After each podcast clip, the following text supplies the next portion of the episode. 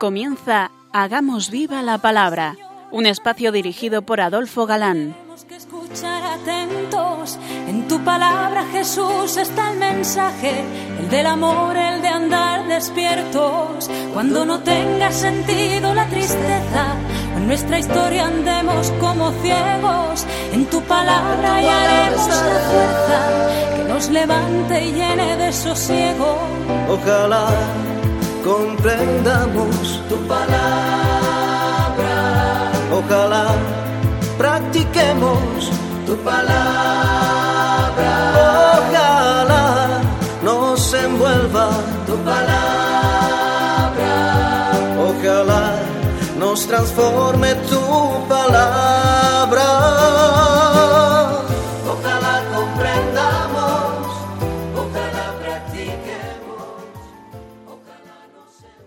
Hola amigos, un día más nos acercamos a la frescura de la palabra de Dios, que es viva y eficaz, fieles a nuestra cita quincenal con todos vosotros. Aquí estamos de nuevo, Adolfo, y Ana, dispuestos a pasar este rato en vuestra compañía. Bienvenidos a nuestro programa Hagamos viva la palabra. Llegamos hoy a la novena emisión del nuevo curso, dedicado al libro del Apocalipsis, que empezamos hace ya varias semanas, y si no recuerdo mal, estábamos al final del capítulo 7. Así es, no recuerdas mal, no. Eh, nos quedábamos hace 15 días comentando la gozada de los salvados, que encontramos en ese capítulo 7 del libro y que mm, no son 144.000 como alguien argumenta por ahí, sino que había una muchedumbre Inmensa, que nadie podría contar, de toda nación, razas, pueblos y lenguas. Esto lo recordáis, ¿verdad? En lo que sigue de la visión, y que escucharemos, si bien en primer orden hemos de ver a los mártires de sangre, no olvidemos que todo cristiano es mártir. Jesús, cuando dijo que quien perdiere la vida por él la encontrará, ya nos dio a entender que si no todos mártires de sangre, sí mártires, porque el reino de los cielos se gana con violencia, porque la victoria es costosa, y porque permanecer fieles en medio de las dificultades de este mundo supone no poca tribulación, y veréis que el anciano que explica la visión de Juan dice que son los que vienen de la gran tribulación. Es lo que distingue a todo cristiano, sea mártir de sangre o por soportar toda tribulación. Por otra parte, fijaros que la vestidura blanca que Juan ve en todos los salvados ya nos la pusieron en el bautismo, y fuimos lavados con la sangre de Cristo. Vamos a leer el final de este capítulo, los versículos del 13 al 17. Uno de los ancianos tomó la palabra y me dijo Esos que están vestidos con vestiduras blancas, ¿quiénes son y de dónde han venido? Yo le respondí Señor mío, tú lo sabrás. Me respondió Esos son los que vienen de la gran tribulación. Han lavado sus vestiduras y las han blanqueado con la sangre del Cordero. Por, es, por esto están delante del trono de Dios, dándole culto día y noche en su santuario. Y el que está sentado en el trono extenderá su tienda sobre ellos. Ya no tendrán hambre ni sed, ya no les molestará el sol ni bochorno alguno, porque el Cordero que está en medio del trono los apacentará y los guiará a los manantiales de las aguas de la vida y Dios enjugará toda lágrima de sus ojos. Tribulaciones, claro, pero anda que el premio ni hambre, ni sed, ni ardor mm, de ninguna clase, saciados. Con las ansias de placer, de poder, de fama, de dinero, en las que tantas veces nos abrazamos, y que jamás, ni en el mejor de los casos, nos pueden saciar. Al revés, conseguida una cosa, anhelamos otra, pues aquí se nos dice enjugada toda lágrima, llevados por el Cordero a fuentes de agua de vida, vida eterna, simbolizado en ese decir por día y noche, o sea, permanentemente, en un presente continuo, donde no existe el tiempo. Esas dulces figuras resplandecen con más fuerza en los dos últimos capítulos del libro. Y si alguno de vosotros quiere meditar y meterse en los misterios de la mística, que dé vueltas a estas dos paradojas que nos ha presentado el capítulo y ha leído Ana. Sangre que blanquea y Cordero que pastorea. Con el capítulo 8, que viene a continuación, comienza como una tercera parte del Apocalipsis. Es la apertura del séptimo sello, que decíamos que íbamos a abordar ya hoy, y con ello el comienzo de una serie nueva de catástrofes. Un nuevo septenario que se irá produciendo al toque de las siete trompetas entregadas a los probablemente siete importantísimos ángeles, los que llamamos arcángeles, de los que tres nos son conocidos, y cuya fiesta celebramos el mismo día, el 29 de septiembre. Miguel, Gabriel y Rafael. Rafael, que acompañó a Tobías en su viaje y que él mismo le reveló. Yo soy Rafael, uno de los siete ángeles que presentan las oraciones de los justos y tienen entrada ante la majestad del Santo. Otro sería Gabriel, que ya le conocemos, anunciador de la encarnación, que vemos en Daniel, en Levítico, y el tercero sería Miguel, que vemos citado por Judas en su carta, y también por Daniel como príncipe supremo y que volvemos a ver en el capítulo 12 de Apocalipsis. Y los otros cuatro. Los otros cuatro ángeles solo conocemos su nombre por la literatura apócrifa judía, y según ellos son Uriel, Raguel, Saraquiel y Remeiel. Lo que ha de ocurrir en la lucha contra el mundo pagano y contra los contumaces judíos que Pese a tantas señales y tantos prodigios, el que no se convierte es terrible. Veréis ya el versículo primero, que es impresionante. El Cordero abre el séptimo sello y hay un silencio, que mucho dice eh, de la trascendencia de cuanto ha de ocurrir. Es una espera ansiosa de los habitantes celestes, atónitos. Lo que se va a descubrir es tan sorprendente y aterrador que todos quedan como sobrecogidos. No escucharemos ni cánticos ni alabanzas.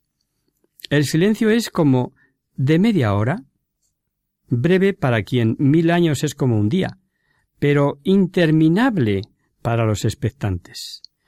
Ya hubo otros momentos importantes en los que la Biblia nos habla de silencios de estos, de expectantes silencios. Cuando Sofonías anuncia su famoso días irae, el día de la ira, el día de la angustia, dice el profeta silencio en presencia del Señor. O cuando Habacuc contra los ídolos dice que Yahvé mora en su recinto y pide silencio ante él, oh tierra toda. Y cuando Zacarías dice que Jerusalén será nuevamente elegida, también pide Silencio en toda carne ante Yahvé que se ha despertado de su santa morada. Pero bueno, vamos a leer ya el comienzo de este capítulo octavo. Cuando el Cordero abrió el séptimo sello, se hizo silencio en el cielo, como una media hora. Vi entonces a los siete ángeles que están en pie delante de Dios. Les fueron entregadas siete trompetas. Otro ángel vino y se puso junto al altar con un baldil de oro. Se le dieron muchos perfumes para que con las oraciones de todos los santos los ofreciera sobre el altar de oro colocado delante del trono y por la mano del ángel subió delante de Dios la mareda de los perfumes con las oraciones de los santos. Y el ángel tomó el badil y lo llenó con brasas del altar y las arrojó sobre la tierra. Entonces hubo truenos, fragor, relámpagos y temblor de tierra. Los siete ángeles de las siete trompetas se dispusieron a tocar. En la, la visión, como habéis escuchado, queridos oyentes, desborda las palabras los símbolos y hasta el pensamiento. La visión de cuanto narra este capítulo es una de las revelaciones más abrumadoras de los castigos para quienes desoyen el mensaje de Dios. Y es un misterio de amor. La dureza de los azotes es el único arma que Dios tiene para que, respetando la libertad, se salven, que es lo que Dios quiere. No me canso de repetir esto. Dios quiere que nos salvemos todos. Se repite que las oraciones de los fieles son y van como perfume al incensario de oro que porta el ángel. Una clara alusión a la intervención de los ángeles en favor de los hombres, doctrina repetidísima en el Antiguo Testamento. Las plegarias tienen el doble efecto de mover a los hombres a aceptar la misericordia y el de, aun rechazada, la misericordia el castigo puede tener ese efecto saludable. En la visión, el fuego santo al caer sobre la tierra contaminada, con las iniquidades de los hombres, viene a revelar ese estado de maldad que reina en ella. Y ese fuego, al caer, es como si fueran potentes bombas capaz de producir trastornos cósmicos. Pero escuchemos, vamos a leer el texto. Tocó el primero. Hubo entonces pedrisco y fuego mezclados con sangre, que fueron arrojados sobre la tierra. La tercera parte de los árboles quedó abrasada, toda la hierba verde quedó también abrasada. Tocó el segundo ángel. Entonces fue arrojado al mar algo como una enorme montaña ardiendo, y la tercera parte del mar se convirtió en sangre. Pereció la tercera parte de las criaturas del mar que tienen vida, y la tercera parte de las naves fue destruida. Tocó el tercer ángel. Entonces cayó del cielo una estrella grande, ardiendo como una antorcha. Cayó sobre la tercera parte de los ríos y sobre los manantiales de agua. La estrella se llamaba Ajenjo. La tercera parte de las aguas se convirtió en ajenjo, y mucha gente murió por las aguas, que se habían vuelto amargas. Tocó el cuarto ángel. Entonces fue herida la tercera parte del sol, la tercera parte de la luna y la tercera parte de las estrellas. Quedó en sombra la tercera parte de todos ellos. El día perdió una tercera parte de su claridad y lo mismo la noche. Es evidente, y ya lo hemos repetido, que no hay que tomar al pie de la letra ni siquiera en sentido alegórico, tratando de dar un sentido determinado a cada detalle. En conjunto, sí que podemos ver la acción de la justicia divina que castiga obrando sobre una naturaleza que había creado para su provecho. Y esto sí que es de interés, cara al mensaje, sobre todo, porque sabiendo que cuanto ve Juan no son sucesiones de tiempo, sino que todo ocurre en un solo tiempo, que va de la ascensión de Jesucristo a su segunda venida. Pues claro que nos interesa, porque también eso entra en nuestro tiempo. Y en cuanto a las trompetas, simbolizan la llamada de Dios. Así nos dijo el propio Jesús en el Evangelio que serían convocados los escogidos de los cuatro vientos. Está en Mateo. Vamos a escucharlo. Entonces aparecerá en el cielo la señal del Hijo del Hombre, y entonces se golpearán el pecho todas las razas de la tierra, y verán al Hijo del Hombre venir sobre las nubes del cielo con gran poder y gloria. Él enviará a sus ángeles con sonora trompeta, y reunirán de los cuatro vientos a sus elegidos, desde un extremo de los cielos hasta el otro. Y así repite San Pablo a los Corintios. En un instante, mm, dice, en un abrir y cerrar de ojos, al último toque de trompeta, y reafirma él, pues tocará la trompeta, los muertos resucitarán, etcétera, etcétera. Está en el capítulo 15 de la primera de Corintios por si queréis buscarlo. Y lo dice igualmente a los fieles de Tesalónica, que tenían eh, aquellas dudas sobre si se iban a perder la segunda venida de, de Jesucristo, y San Pablo les dice El mismo Señor, a una orden, a la voz del arcángel, al sonido de la trompeta de Dios, descenderá del cielo y los muertos en Cristo resucitarán. Etcétera, ¿no? Sobra decir que todos los sellos son abiertos por el Cordero, ya que de él dependen todos los acontecimientos. Un paréntesis. ¿Habéis pensado al ver a Jesús así, mm, como Cordero, dueño de acontecimientos, dueño del cosmos, dueño de la historia, que es Él mismo que vimos mendigar a nuestra puerta? ¿El mismo que nos ofrece trato de amistad?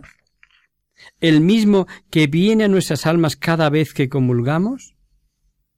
¿No nos parece que son personas distintas?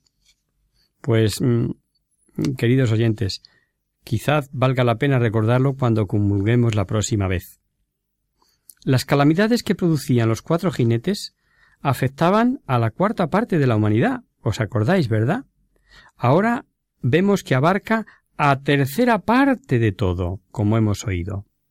Toda esta nueva serie de visiones se refiere a lo mismo posiblemente, pero bajo símbolos distintos y sin duda más concretos.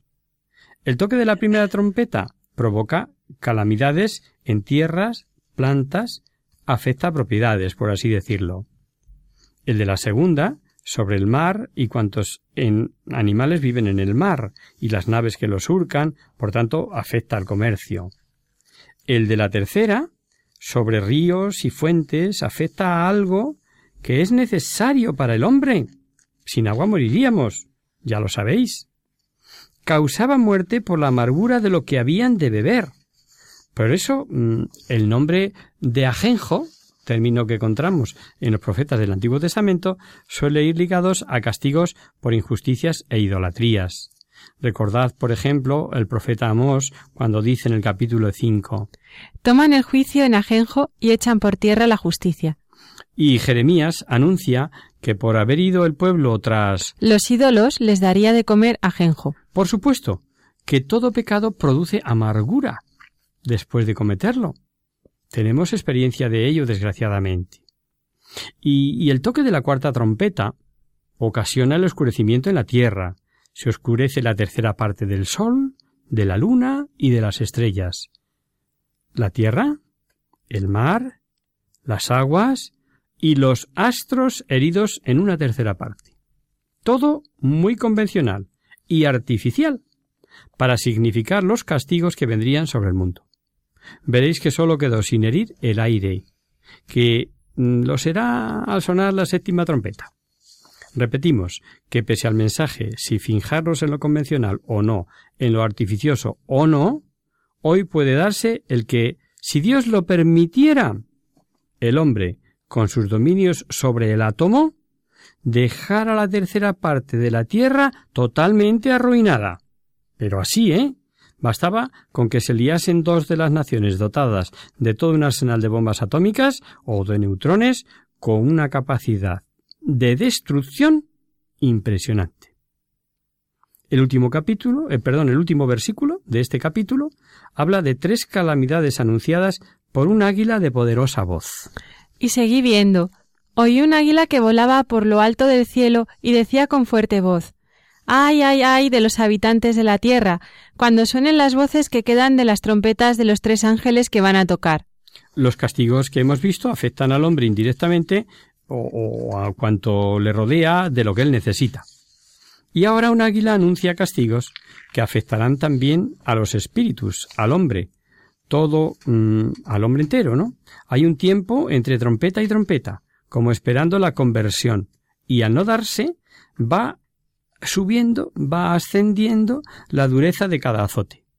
Algo similar, si recordáis, a los castigos cuando las plagas de Egipto, y recordemos que allí solo cedió el faraón cuando el castigo llegó a los hombres. Anteriormente no había hecho ni caso, ¿no? Algo más que pudiera desprenderse de las enseñanzas de este capítulo 8.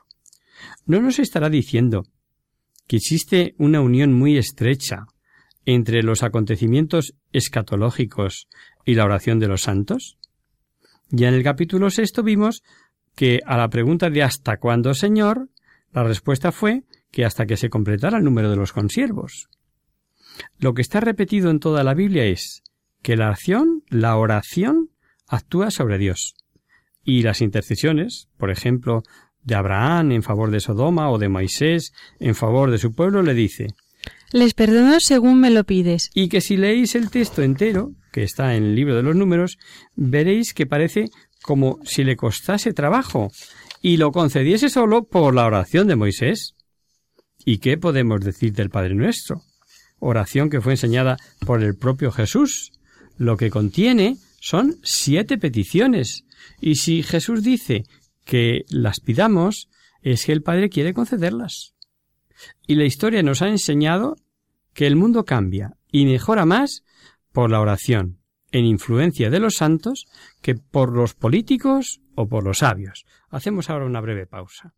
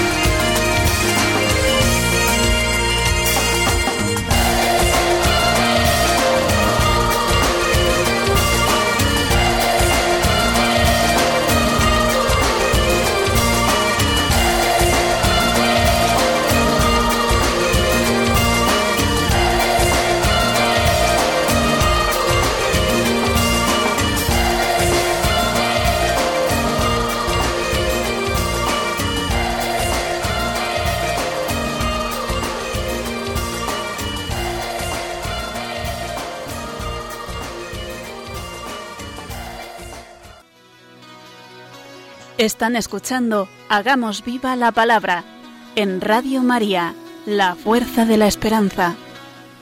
Amigos, de nuevo con vosotros tras este breve descanso musical.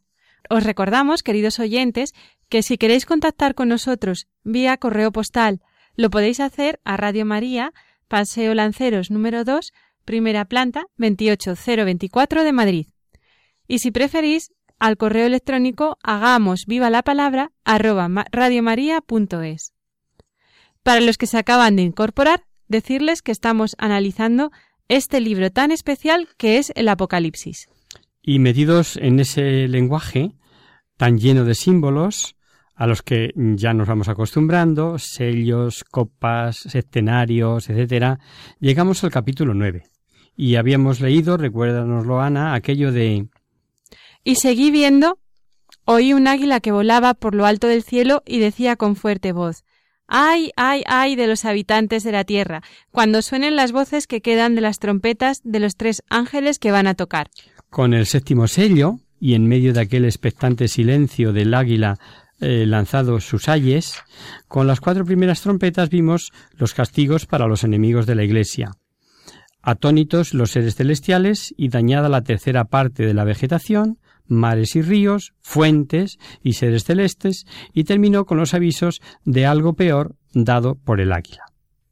Ahora, en este capítulo, anuncia los castigos que producirán la quinta y la sexta trompeta. Ya sabéis que cada castigo es peor que el anterior.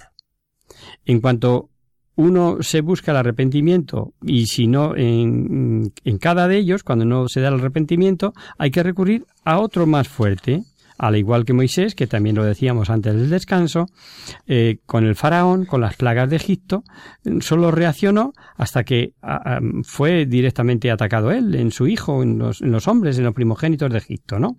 Pues bien, antes de comenzar la lectura de este capítulo y consciente de que nos podéis con toda razón tachar de pesados, es preciso que recordemos. No veamos orden lógico en las imágenes plásticamente irrealizables. No nos preocupemos de su coherencia.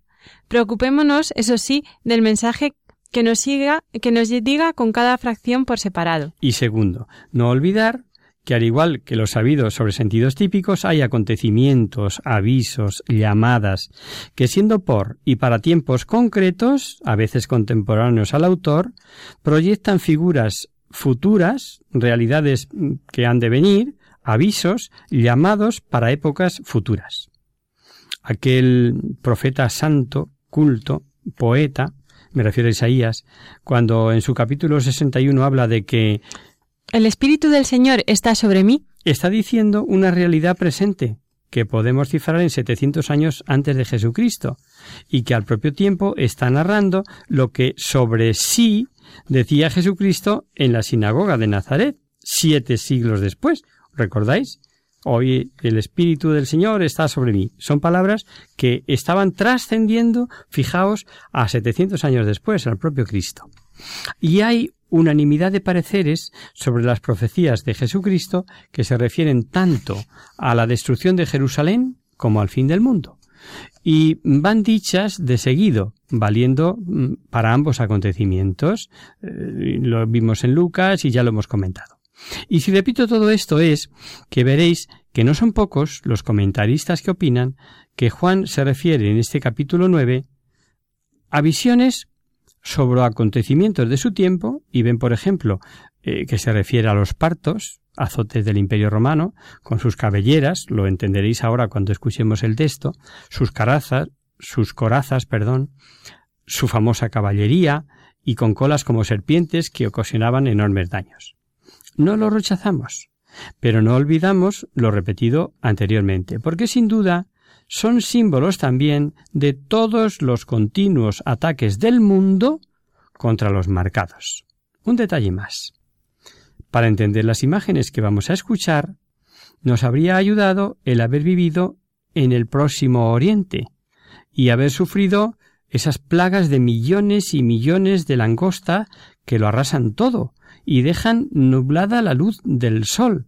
En alguna película eh, no sé si era cuando ruge la marabunta o algo así, lo captaron muy bien, pero vamos a escuchar ya. Tocó el quinto ángel. Entonces vi una estrella que había caído del cielo a la tierra. Se le dio la llave del pozo del abismo. Abrió el pozo del abismo y subió del pozo una mareda como la de un, horno grande, y el sol y el aire se oscurecieron con la humareda del pozo. De la humareda salieron langostas sobre la tierra, y se les dio un poder como el que tienen los escorpiones en la tierra. Se les dijo que no causarán daño a la hierba de la tierra, ni a nada verde, ni a ningún árbol, solo a los hombres que no llevaran en la frente el sello de Dios. Se les dio poder no para matarlos, sino para atormentarlos durante cinco meses. El tormento que producen es como el del escorpión cuando pica a alguien. En aquellos días buscarán la apariencia de estas langostas de estas langostas era parecida a los caballos preparados para la guerra. Sobre sus cabezas tenían como coronas que parecían de oro. Sus rostros eran como de león. Tenían corazas como las corazas de hierro, y el ruido de sus alas como el estrépito de, carros, de muchos caballos que corren al combate. Tienen colas parecidas a, a los de los escorpiones, con aguijones, y en sus colas el poder de causar daño al llamado en hebreo Abadón y en griego Apolión. El primer ay ha pasado. Mira que detrás vienen todavía otros dos. No cabe duda de que San Juan nos ofrece la descripción de una verdadera invasión de demonios, salidos del abismo y bajo extrañas formas narradas con diversos símbolos. Rapidez. Propia de los caballos de guerra. Sagacidad. Propia de hombres, así parecían sus rostros. Falsa realeza. Pues sus coronas no son de oro, sino parecidas, semejantes. Engaños atractivos. Simbolizado en esos cabellos de mujer. Moraces. Como langostas insaciables alas. Pues son ángeles caídos. Venenosos. Como escorpiones. Si os fijáis, preciosos símbolos del poder y la malicia de los demonios. Salen del abismo por el poder del maligno y entre oscuridad, humo y tinieblas tratarán de dar muerte y error en las inteligencias de los hombres. Y ahí están, las causas de las herejías, las apostasías que ha habido y hay a lo largo de la historia. Dios va a permitir la lucha contra la Iglesia, después vendrá la derrota de los ángeles malos, y por los sabios designios de Dios, a veces no entendidos por nosotros los hombres, la caída de los ángeles malos es la que provoca la ruina del mundo. Terremotos, cataclismos, desgracias, una clara enseñanza del Apocalipsis y que parece olvidada por algunos y callada por cobardía por otros es la presencia activa de Satanás y sus tropas, sin que los señalados tengamos nada que temer. Hay, en lo leído, una relación entre la condenación de los ángeles y la ruina de los hombres, si bien ya sabemos que Dios no permite que el tentador ejerza su fuerza por encima de las que Dios da a cada persona para vencerle. La cita esta, que conocemos, es de la primera carta a los Corintios, que a mí me encanta, pues es tremendamente alentadora. No habéis sufrido tentación superior a la medida humana, y fiel es Dios que no permitirá que seáis tentados sobre vuestras fuerzas. Antes bien, con la tentación os dará modo de poderla resistir con éxito. Exacto. Esa estrella, que hemos oído que cayó del cielo sobre la tierra y a la que se le permitió dar suelta a todos los poderes infernales, es posiblemente la que vio Jesús ver mm, caer del cielo. ¿Recordáis del Evangelio de San Lucas? Veía yo a Satanás caer del cielo como un rayo. Y decía Jesús a la vuelta de sus setenta y dos discípulos. El pensamiento de muchos teólogos es que el pecado de los ángeles fue por haber escogido Dios al hombre y no al ángel, para que unido a su naturaleza llevase a cabo la redención. El ángel, ante, ante una naturaleza tan inferior a la suya, como es la humana, la nuestra, em, aunque se uniera a ella la segunda persona de la Santísima Trinidad, dijo aquello de no serviré. No soportó el tener que inclinarse y adorar a Jesús hombre sin dejar de ser Dios y negarle sumisión y culto debido. Así se comprende la lucha satánica contra Jesús y contra los redimidos por Jesús. Y así se comprende que una naturaleza tan superior a la humana, como es la angélica, llegase en su locura hasta ofrecer todos los reinos del mundo si ese Jesús le adorase. Lo, que él había, lo que él justo se había negado a hacer. Por supuesto, son opiniones muy razonables y en nada choca con los detalles de la revelación en este tema. Otra revelación permanente es que el mal, el daño, la influencia satánica nunca será total para los sellados. En cambio, el gozo que les espera, que no se espera, sí será eterno. Si tenemos en cuenta que el daño es a los no sellados y que estos son los que rechazan a Dios, los que se dejan seducir por Satanás, veréis que acertado es el famoso dicho de así paga el diablo a quienes les sirven. Y justo es que sean atormentados por ellos. La visión dice que es como una plaga, muchos. ¿Recordáis mm, lo del endemoniado de Gerasa?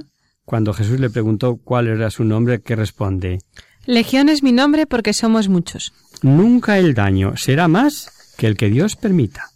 Y vemos que Dios no les permitió atentar contra la vida, sino únicamente atormentarlos. La razón nos es bien conocida. Dios ni busca ni quiere la condenación del hombre, y por eso, en divina paciencia, castiga y espera, y espera el arrepentimiento, siempre dispuesto a perdonar. ¿O no habéis oído aquello de que mientras hay vida hay esperanza? Es que luego ya no hay remedio, y Dios espera.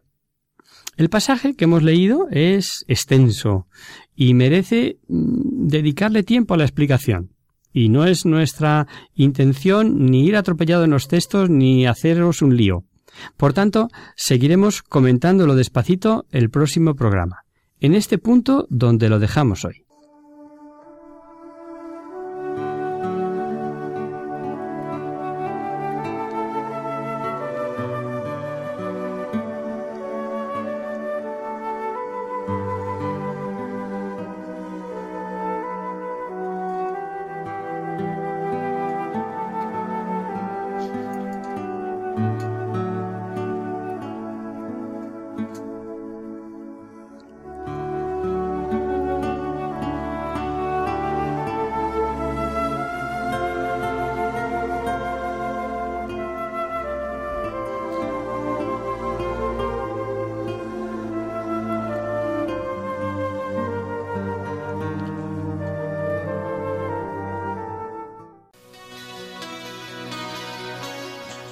Conocer, descubrir, saber. En Hagamos Viva la Palabra.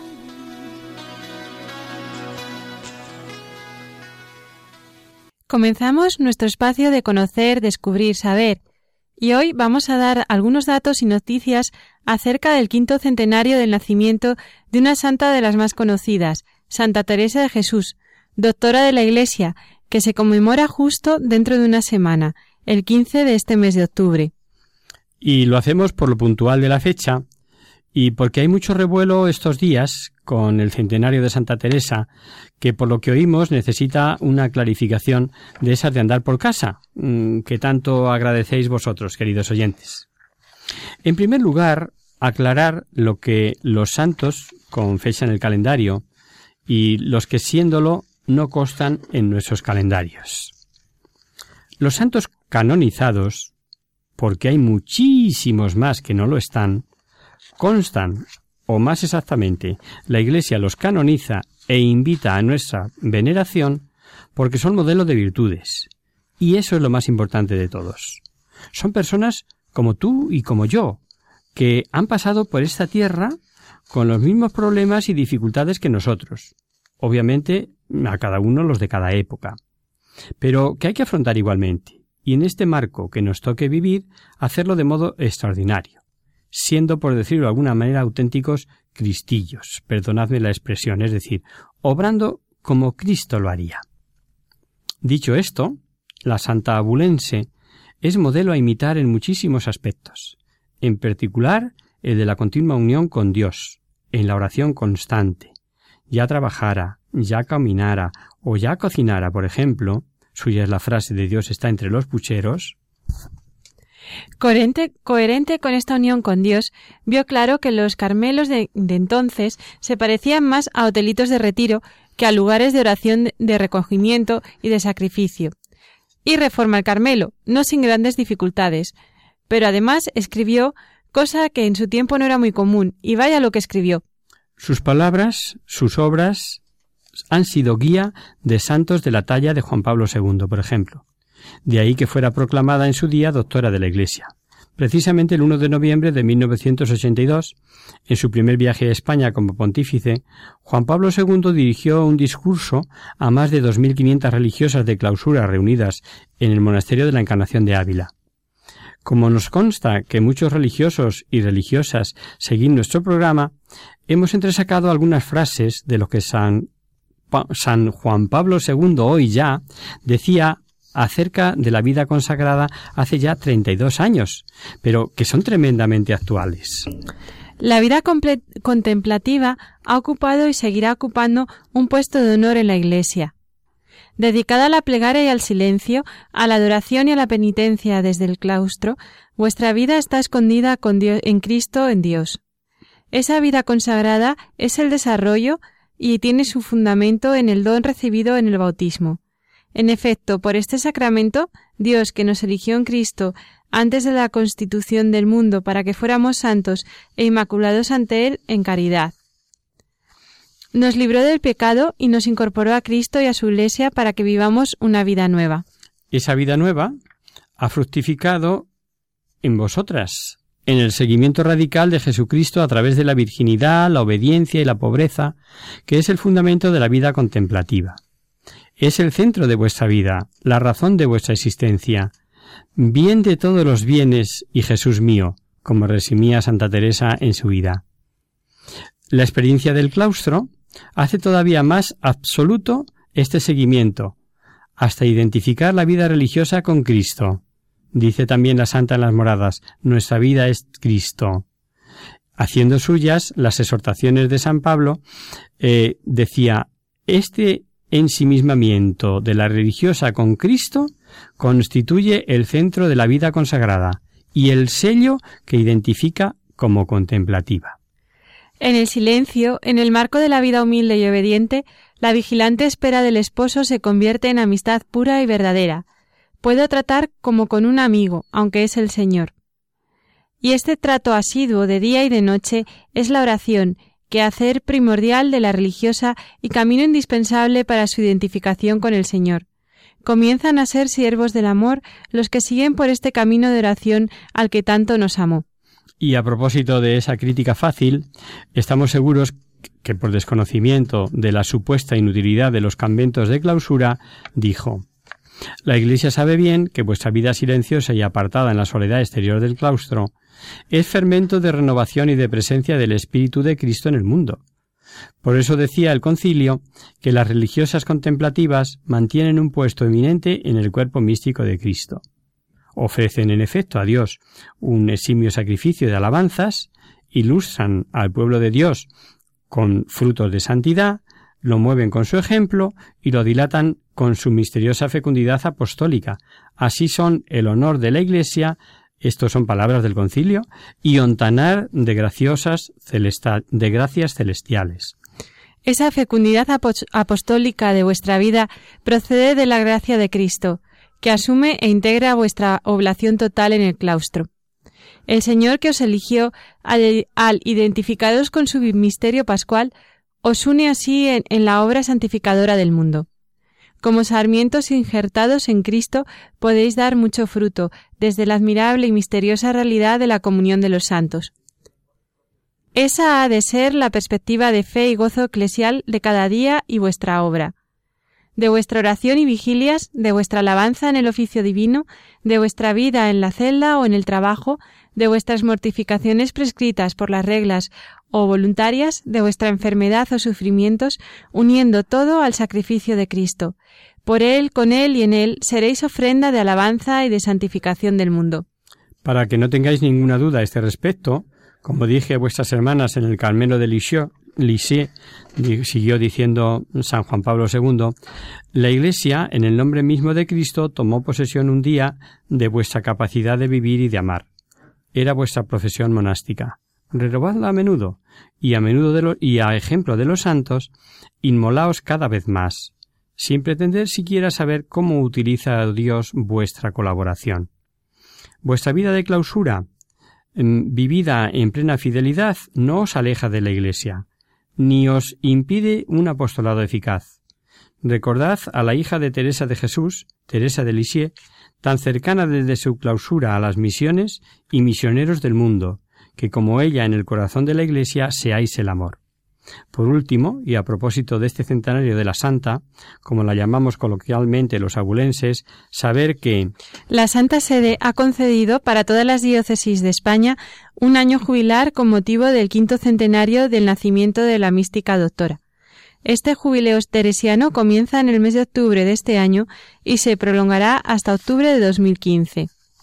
Ha sido concedido por el, por el Papa Francisco a través de la penitenciaría apostólica e implicará, tal y como ha explicado en una nota la Conferencia Episcopal Española, la concesión de indulgencias propias del Jubileo de los Santos, indulgencia plenaria a los fieles verdaderamente arrepentidos con las condiciones acostumbradas, confesión sacramental, comunión eucarística y oración por las intenciones del Papa para todos aquellos cristianos que asistan a las celebraciones litúrgicas previstas por cada diócesis.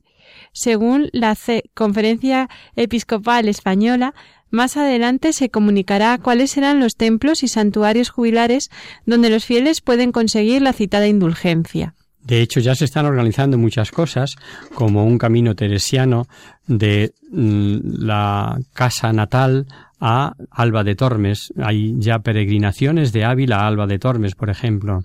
Además, el Santo Padre ha concedido al presidente de la Conferencia Episcopal y al obispo de Ávila la gracia de impartir durante el año jubilar la bendición papal con la consiguiente indulgencia plenaria a todos los fieles cristianos presentes en las celebraciones que se determinen y que verdaderamente arrepentidos y movidos por la caridad hayan asistido a los ritos sagrados y cumplan con las condiciones anteriormente citadas. Suponemos que el año jubilar supondrá la llegada de miles de peregrinos de todo el mundo que viajarán hasta la ciudad amurallada para ganar el jubileo y la indulgencia plenaria. Nosotros desde luego os invitamos a visitar Ávila, pues además de la Santa, tiene otros muchísimos atractivos esta vieja capital española, patrimonio de la humanidad. Y hasta aquí, queridos amigos, el programa de hoy.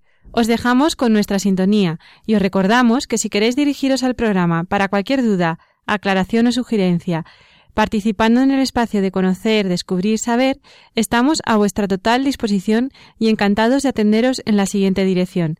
Radio María, Paseo Lanceros número 2, primera planta, Madrid 28024.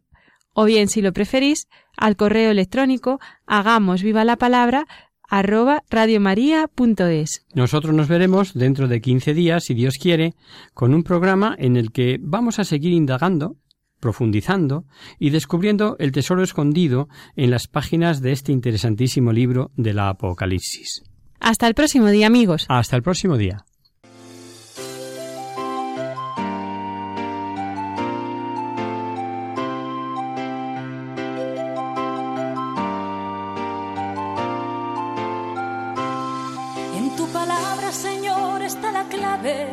Solo tenemos que escuchar atentos. En tu palabra, Jesús, está el mensaje, el del amor, el de andar despierto. Así concluye Hagamos viva la palabra con Adolfo Galán. como ciegos, en tu palabra y haremos la fuerza que nos levante y llene de sosiego. Ojalá